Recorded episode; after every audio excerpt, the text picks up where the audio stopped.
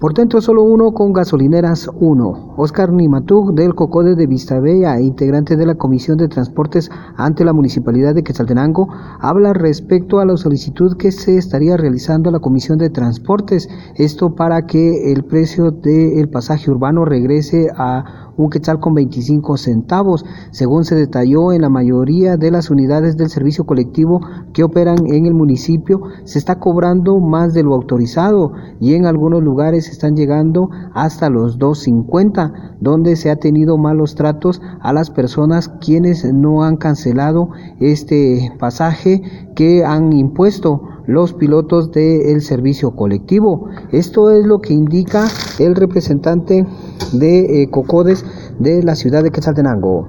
Es correcto, eso es. Nosotros no estamos oponiéndonos a, lo que ellos quieran plantear. Lo único es que insistimos, los 1.25 si no están siendo derogados por la municipalidad o por el, Consejo Municipal, son vigentes. Entonces también le pedimos a la población que en ese aspecto también contribuya, ¿verdad? Y a los demás compañeros COCOES que contribuyan a que no se siga pagando los dos, los 2.50. Ya sabemos que hay represalias de parte de los pilotos, maltrato a las personas que no pagamos y no es justo porque no existe una, un acuerdo municipal donde diga que el pasaje oficial es de 2.50. Y esto, perdón, y eso lo saben realmente los propietarios de transportes y los taxistas, los, los transportistas, perdón. ¿Esto es general en todas las rutas? Así es, en todas las rutas.